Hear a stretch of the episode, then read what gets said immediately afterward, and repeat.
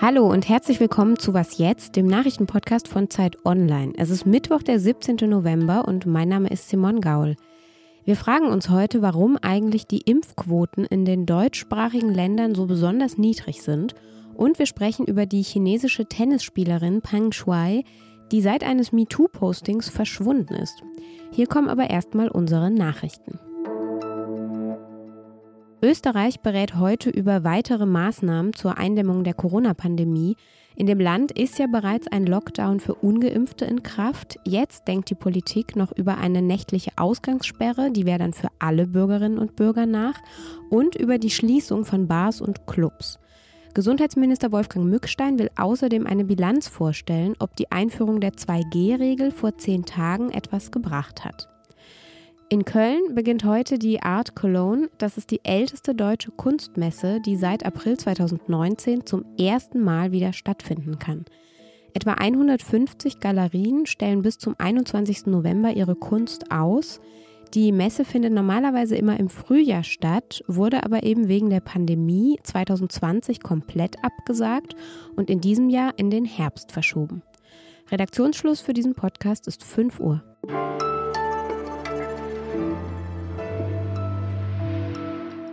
Vor einigen Tagen, da machte eine Grafik der Financial Times die Runde im Internet. Vielleicht haben Sie sie auch gesehen. Dort verglichen die beiden Autoren den Anteil ungeimpfter Menschen über zwölf Jahren in westeuropäischen Ländern. Ganz vorn lagen Österreich, die Schweiz und Deutschland. Die hatten die höchsten Anteile, nämlich alle über 20 Prozent an ungeimpften Menschen. Bei den anderen Ländern lag der Anteil bei 1,5 bis 16 Prozent. Woran also liegt dieser riesige Unterschied? Es gab dann auch schnell diverse Erklärungsansätze. Ein recht beliebter war zum Beispiel, das sind die Spätfolgen der deutschen Romantik. Mein Kollege Lenz Jakobsen aus unserem Politikressort, der hat sich diese Zahlen genauer angeschaut und mit ihm spreche ich jetzt darüber. Hi Lenz. Hallo Simon. Wie aussagekräftig ist denn überhaupt ein solcher Ländervergleich? Was würdest du sagen? Ja, das ist eine gute Frage. Es ist ja generell so, dass wenn man aus den Daten versucht, irgendwelche Aufbereitungen, irgendwelche Grafiken zu basteln, dann allein durch die Auswahl der Dinge, die man überhaupt für vergleichbar hält, schon das Ergebnis prägt, was man dann in der Grafik zu sehen bekommt. Also diese Grafik äh, spricht ja beispielsweise von einem Vergleich der Länder Westeuropas, was eine interessante Kategorie ist, weil das offenbar nicht geografisch gemeint ist, denn der Norden und der Süden Europas zählt auch dazu. Es könnte also politisch gemeint sein also alle Länder ohne Ostblock, was auch schon eine interessante Auswahl wäre. Dafür zählt aber Griechenland auch nicht dazu, wo die Impfquote übrigens niedriger wäre als zum Beispiel äh, in Deutschland, zumindest zu dem Zeitpunkt, zu dem die Grafik erstellt wurde. Also da äh, ist schon ganz schön viel, ähm, sagen wir mal, Perspektive oder Subjektivität in der Auswahl äh, drin. Also wäre der Osten beispielsweise dabei, wäre das Bild gleich äh, sehr, sehr anders ausgefallen. Trotzdem ist es ja bei den Ländern, die jetzt eben aufgeführt sind, so, dass tatsächlich die deutschsprachigen die niedrigste Impfquote aufweisen. Jetzt gibt es ja auch diesen Erklärungsansatz, die deutsche Romantik ist schuld. Was ist denn da dran? Ja, gemeint ist damit ja vor allem die äh, deutschsprachige Anthroposophie, also also diese Denkschule, die Rudolf Steiner da mal erfunden hat und die heute in Waldorfschulen und in so Unternehmen wie, wie Leda zu Hause ist. Es gibt äh, eine gute Formulierung eines äh, Spiegelkollegen, der hat diese äh, Waldorf-Ideologie auf den Nenner gebracht. Goethe-Kult, moderne Kritik und Reformbewegungsglaube an die Natur.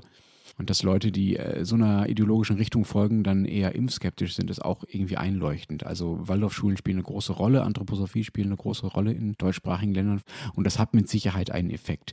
Man weiß nicht, wie groß dieser Effekt ist, weil einfach diese Dinge ja gerade erst passieren. Ähm, aber es gibt halt auch nur 230 Waldorfschulen in Deutschland und es gibt noch viele, viele andere Gründe, die vielleicht etwas weniger, sagen wir mal, tiefenpsychologisch oder nationalpsychologisch daherkommen und auch weniger schön klingen und sich weniger knallig beschreiben lassen, aber die vielleicht auch einen großen Einfluss darauf haben, warum die Impfquote in Deutschland, Österreich und der Schweiz niedriger ist als in anderen Ländern. Okay, jetzt will ich natürlich wissen, welche Gründe sind das?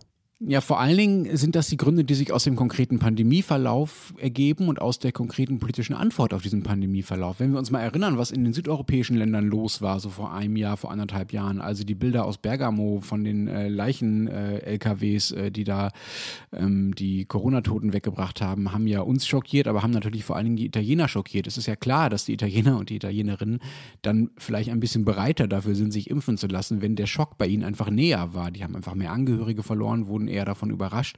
Und dazu kommt, dass äh, einige dieser Länder, Spanien beispielsweise, aber auch Frankreich, viel, viel härter auf die Pandemie reagiert haben, viel stärkere Beschränkungen erlassen haben, ähm, was natürlich auch die Pandemieerfahrung stärker macht und die Impfbereitschaft vielleicht erhöht und auch beim Impfen selber strenger sind. Und dazu kommen dann in, gerade in Österreich und der Schweiz, aber in Teilen auch in Deutschland, sehr, sehr starke rechtspopulistische Parteien. Also äh, das sind alles sehr konkrete politische Gründe, ähm, die nicht so tiefenpsychologisch sind wie diese deutsche Romantik, deutscher Wald, Anthroposophie äh, Erklärschiene, äh, die aber aus meiner Sicht ähnlich wichtig sind. Und ich finde in der Frage, äh, welche Gründe wir für wichtig halten, wenn wir auf solche Grafiken gucken und wie wir uns das erklären, zeigt sich ja auch, was wir so beim Blick auf Gesellschaft für wichtig halten. Ne? Also ob wir konkrete Politik für wichtig halten oder ob wir sowas wie Anthroposophie für wichtiger halten. Danke, Lenz. Gerne.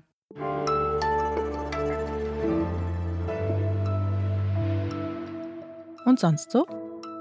Die NASA, die US-Raumfahrtbehörde, plant Anfang nächsten Jahres eine neue Mission, die Mission Artemis 1. Bei der soll ein Raumschiff den Mond umrunden und dann zurück zur Erde fliegen. Diese Testmission findet ohne AstronautInnen an Bord statt, also zumindest ohne menschliche, denn ein Plüsch-Snoopy soll mitfliegen, also dieser kleine Hund, der immer so tapsig durch die Gegend läuft. Klar, das Ganze ist auch eine Art gegenseitige Werbeaktion. Die NASA wirbt für eine neue Snoopy-Serie. Die wiederum lenkt Aufmerksamkeit auf die Raumfahrt. Aber dieses Plüschtier erfüllt tatsächlich auch einen Zweck. Es soll nämlich anzeigen, wann das Raumschiff in der Schwerelosigkeit angekommen ist. Dafür nutzt die NASA tatsächlich sehr gerne Stofftiere, denn diese leichten Passagiere, die können, wenn sie dann herumschweben, nichts kaputt machen im Raumschiff und auch nicht versehentlich irgendeinen Knopf drücken. Zero Gravity Indicator nennt die NASA das und ich sag guten Flug.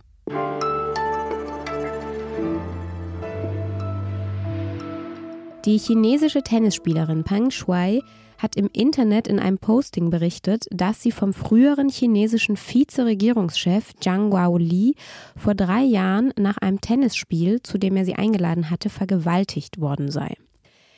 Der Post wurde nach 20 Minuten schon wieder gelöscht und die Spielerin ist seitdem verschwunden.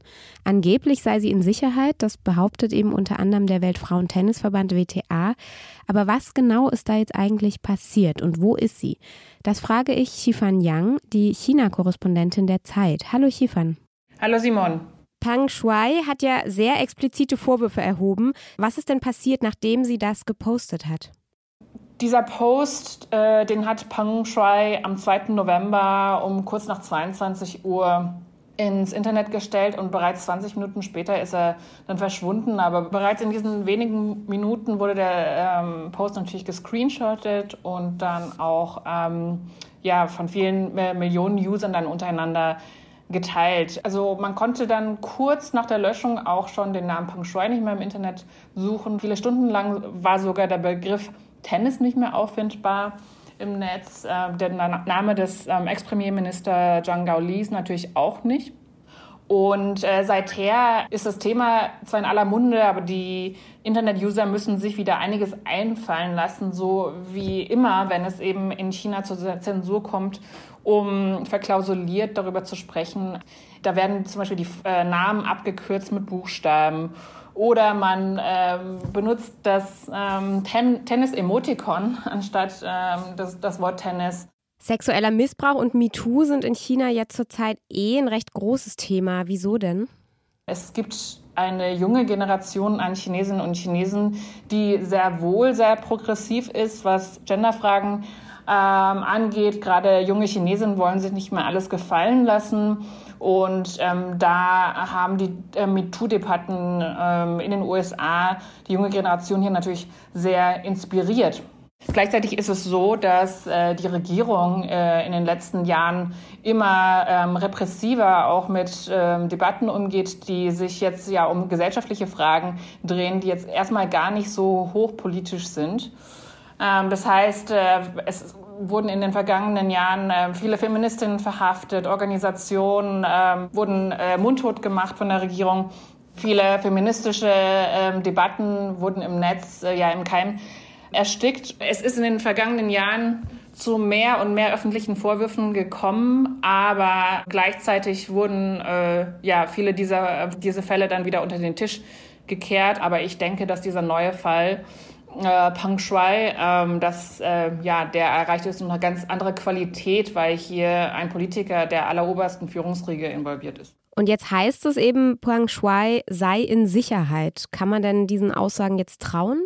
Also ich glaube, das ist relativ zu sehen. Erstmal, sie sei in Sicherheit, das mutmaßt der CEO, ähm, der äh, WTA. Was das genau bedeutet, weiß man nicht. Er weiß es ja offenbar auch nicht. Ihm wurde das nur irgendwie kolportiert, dass sie in Beijing sei und in Sicherheit sei. Das kann bedeuten, dass sie zum Beispiel in ihrer eigenen Wohnung in Hausarrest gehalten wird und ihr der Kontakt zur Außenwelt abgeschnitten wurde. Das kann heißen, dass sie eben sicher ist äh, vor physischen Bedrohungen. Aber ähm, ja, wenn man zu Hause äh, umstellt von Staatssicherheitsbeamten ist und äh, Verhöre über sich ergehen lassen muss, ich weiß nicht, ob man sich da unbedingt sicher fühlt. Ja, würde ich mich wahrscheinlich nicht. Danke dir, Chifan. Danke, Simon. Damit ist dann unsere Sendung am Morgen auch zu Ende. Heute Nachmittag, da hören wir uns wieder im Update, falls mir nicht wieder eine Kopfschmerzattacke dazwischen kommt, so wie am Montag. Insofern sage ich erstmal bis später und wenn Sie uns schreiben möchten, dann wie immer an wasjetzt.zeit.de. Tschüss.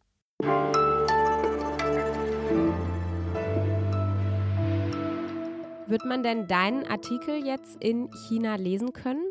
Ähm, also Zeit Online ist ähm, soweit noch nicht zensiert in China. Nur das Problem ist leider, dass äh, die allermeisten Chinesen kein Deutsch verstehen. Und daher glaube ich, dass ja, der äh, leider nicht viral gehen wird.